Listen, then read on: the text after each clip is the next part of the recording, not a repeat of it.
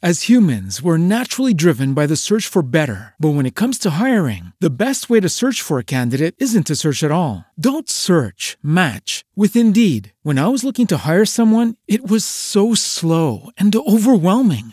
I wish I had used Indeed. If you need to hire, you need Indeed. Indeed is your matching and hiring platform with over 350 million global monthly visitors, according to Indeed data, and a matching engine that helps you find quality candidates fast. Ditch the busy work. Use Indeed for scheduling, screening, and messaging so you can connect with candidates faster. And Indeed doesn't just help you hire faster. 93% of employers agree Indeed delivers the highest quality matches compared to other job sites, according to a recent Indeed survey. And listeners of this show will get a $75 sponsored job credit to get your jobs more visibility at Indeed.com slash podcast. That's Indeed.com slash podcast. Terms and conditions apply.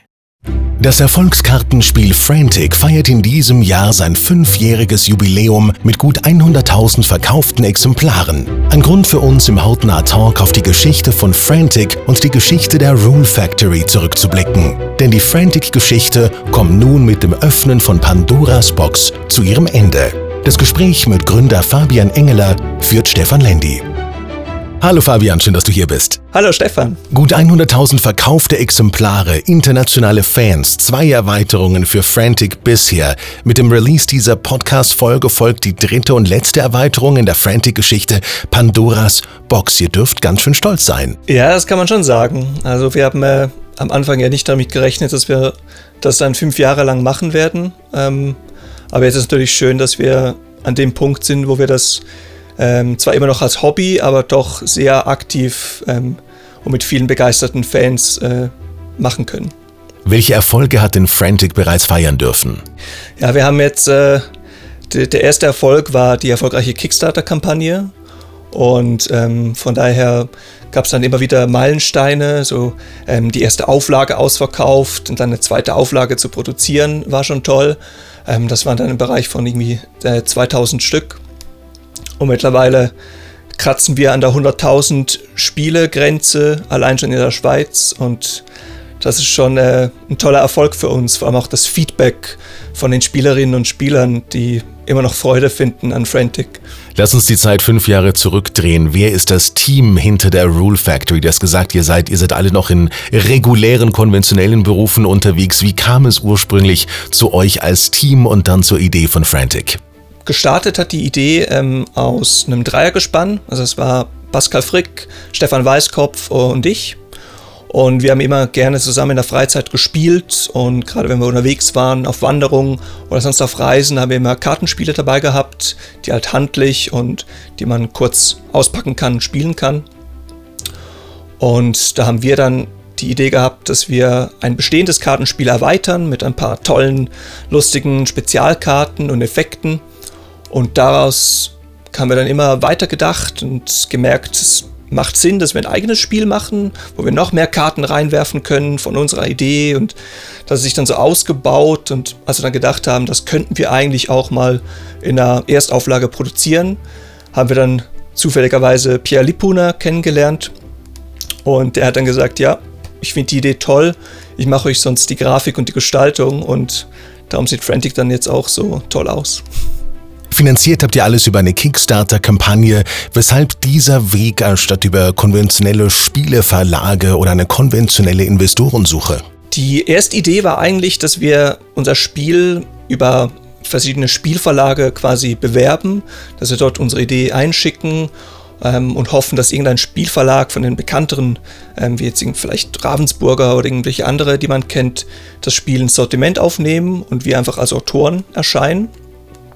Aber wir haben da gemerkt, dass wir da auf viele Probleme stoßen könnten, weil wir haben ähm, ein paar nicht ganz jugendfreie Worte drin und Pierre hat die ganze Grafik halt schon gemacht und bei solchen Spieleverlagen hast du immer eine gewisse ja, halt Vorgabe, was das Design angeht. Die haben meistens intern eigene äh, Kreative, die das dann umsetzen, gestalterisch. Was an Frantic ist denn nicht jugendfrei oder nicht kindertauglich? Also eigentlich das, der einzige Punkt, der wirklich äh, ähm, teilweise äh, anschlägt, das vor allem im US-amerikanischen Raum, ist die Fuck You-Karte. Ähm, das ist halt so ein Begriff, den fanden wir von Beginn weg äh, ziemlich witzig. Also im ursprünglichen haben wir eigentlich sogar auf Deutsch äh, die Karten benannt und das war dann die Arschkarte, wo man dann wirklich sagen kann, du hast jetzt die Arschkarte gezogen. Und wir haben es dann halt umgestellt auf Englisch und hat sie den schönen Namen Fuck You gekriegt. Und das ist eigentlich die einzige Karte da drin, die nicht ganz jugendfrei ist, außer die eine Ereigniskarte, Mating Season, wo man kleine Spermien noch drin sieht. Aber wir haben es nicht bewusst irgendwie nicht jugendfrei gemacht, aber es kam einfach so aus der Idee heraus. Aber doch nicht ganz politisch korrekt, zumindest für bestimmte Spieleverlage. Wie hat denn die Crowd bei Kickstarter reagiert? Ja, auf Kickstarter haben wir äh, gleich zu Beginn sehr positive Reaktionen gekriegt. Also hat vor allem dann von Bekannten und Familienmitgliedern und Freundinnen und Freunde. Family, Friends and Fools, das sind immer die ersten, die bei solchen Kampagnen mitmachen und investieren. ja, genau. Ähm, da wir ein schönes Startpolster gekriegt, wo dann mal alle, die wir gekannt haben, äh, uns ein bisschen unterstützt haben. Und äh, die waren einfach alle, ähm, oder viele waren begeistert, dass wir das umsetzen, weil viele von denen haben es ja schon angespielt äh, mit uns und das schon länger gekannt. Und ähm, als wir dann auch über 20 Minuten äh, in einem Artikel erschienen sind, haben wir halt eine größere, ähm, größeres Publikum erreicht und die sind dann auf Kickstarter, gef ähm, auf Kickstarter gekommen und haben uns weiter unterstützt und ähm, haben da neben natürlich ein paar kritischen Stimmen haben wir da sehr viel äh, gutes Feedback erhalten. Ja. Die erste Auflage kam auf den Markt. Was waren dann die nächsten großen Meilensteine? Ja, ich glaube, der größte Meilenstein äh, zu Beginn war sicher eben der, das, dass wir die Erstauflage restlos ausverkauft haben. Weil wir haben äh, zu Beginn eigentlich mit 500 Spielen geplant, einfach, dass wir die für uns und Bekannte produzieren können und dann die paar restlichen dann noch verkaufen können, wenn wir wollen.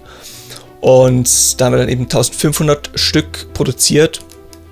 Und dass die dann relativ schnell dann ausverkauft waren über Weihnachten, Neujahr, ähm, das war schon, das war schon ziemlich überraschend. Und es war einfach toll, dass wir da dann weitere Auflagen produzieren können und dann mit jeder weiterem Ausverkauf und jeder neuen Auflage ist die Begeisterung gestiegen und unser Unverständnis dafür, dass die Leute immer noch Frantic kaufen und spielen wollen. Und äh, Während der nächste Meilenstein war dann die Erweiterung, die Troublemaker-Erweiterung, die wir dann gemacht haben, zwei Jahre später. Und seither versuchen wir immer, den Inhalt zu verbessern und die, das Material zu verbessern und eben auch regelmäßig mit neuen Inhalten zu kommen, mit der zweiten Erweiterung dann letztes Jahr. Und äh, ja, und das war alles so ein, weitere Schritte, um Frantic eigentlich zu einem Abschluss zu bringen, ein Stück weit. Also ihr habt euch in den fünf Jahren nicht einfach ausgeruht, sondern gesagt, wir entwickeln Frantic weiter. Es kamen zwei Extensions dazu und äh, seit heute ist die neueste Extension die Pandora's Box, gleichzeitig auch die letzte Extension auf dem Markt. Worum geht's genau in dieser letzten Extension, wo ihr gesagt habt, wir möchten Frantic eigentlich abschließen mit dieser Pandora's Box? Also eigentlich, es war uns wichtig, dass wir einerseits alle Kritikpunkte und alles Feedback, das wir von den Fans und den Spielerinnen und Spielern kriegen, da einbauen und aufnehmen und umsetzen. Und gleichzeitig auch noch die letzten Ideen, die wir haben und finden, das könnte jetzt noch super zu Frantic passen, dass wir das alles in eine letzte Erweiterung packen.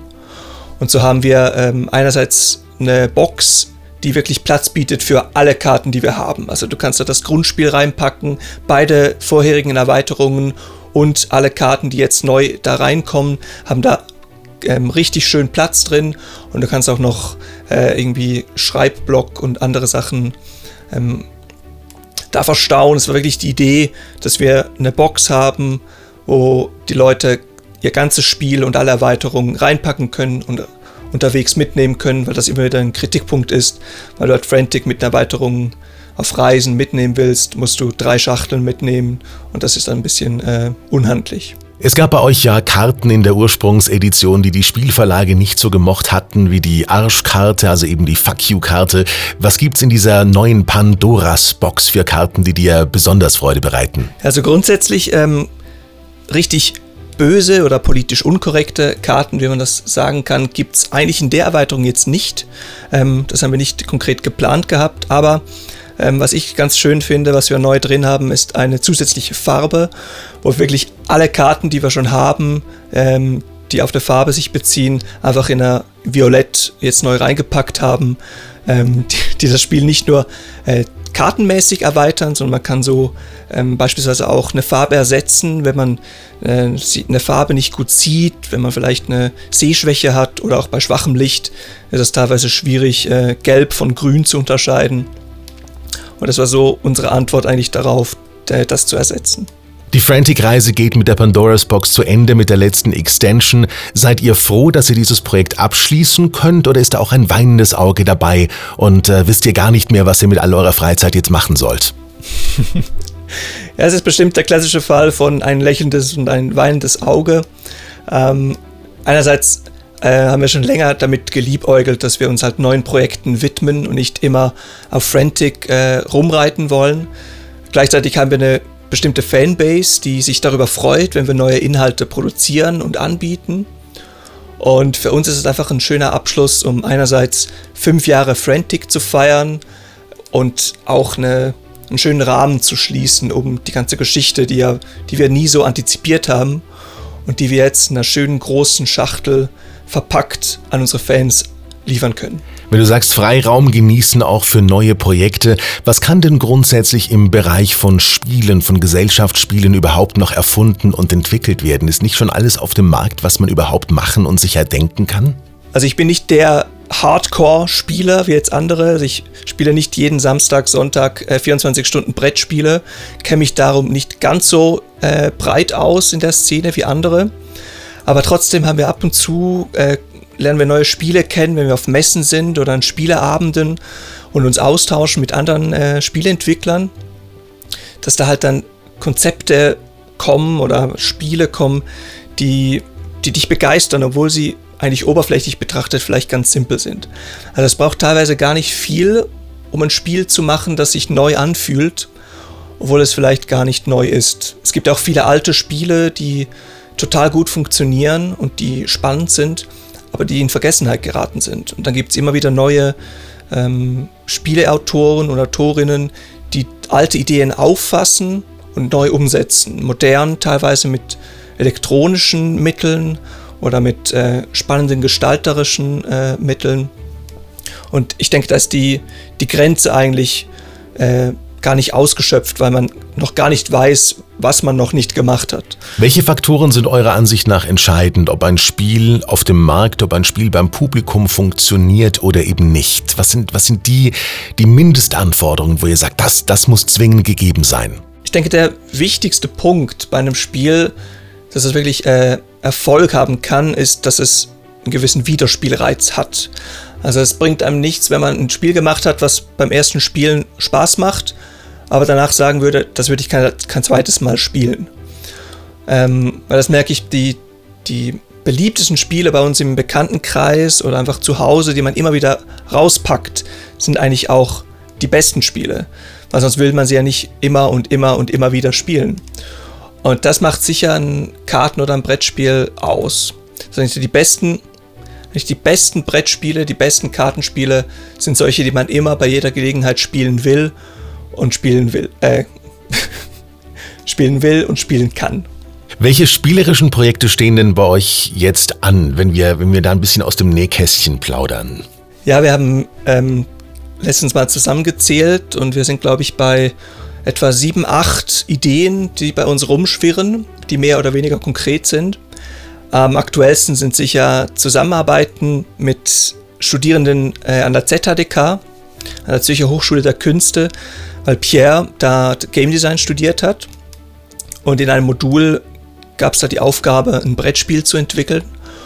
Und da haben dann viele Studierende da ganz spannende Spielkonzepte ausgearbeitet. Und da sind wir jetzt mit zwei, drei Gruppen äh, im Austausch und versuchen da die Ideen, die Spiele, die da entstanden sind, auszuarbeiten, mit der Idee, dass wir die dann schlussendlich hoffentlich äh, produzieren und verkaufen können. Und vielleicht entsteht dabei eine weitere Erfolgsgeschichte wie bei Frantic. Ich drücke euch von Herzen die Daumen. Dankeschön. Und danke dir herzlich für das Gespräch. Ich danke dir, vielen Dank. Und euch danke fürs Zuhören. Vielleicht haben wir es ja geschafft, in dieser Folge des Hautnah Talks euren Spieltrieb zu wecken. Mit Frantic, da habt ihr sicherlich nicht die Arschkarte oder eben die Fuck You-Karte gezogen. Alles Gute und bis zur nächsten Episode. Bis dann.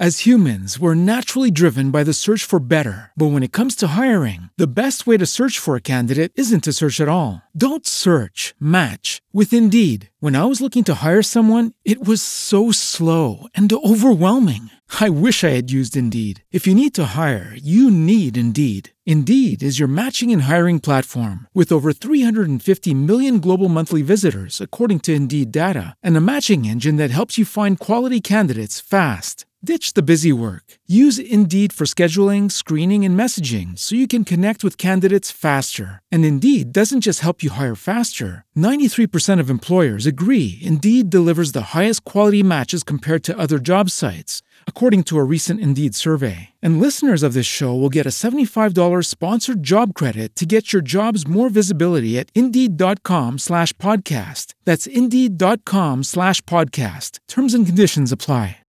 With the Lucky Land slots, you can get lucky just about anywhere.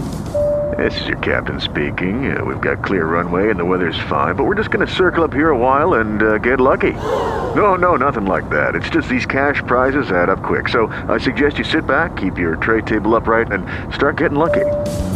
Play for free at LuckyLandSlots.com. Are you feeling lucky? No purchase necessary. Void where prohibited by law. 18 plus terms and conditions apply. See website for details.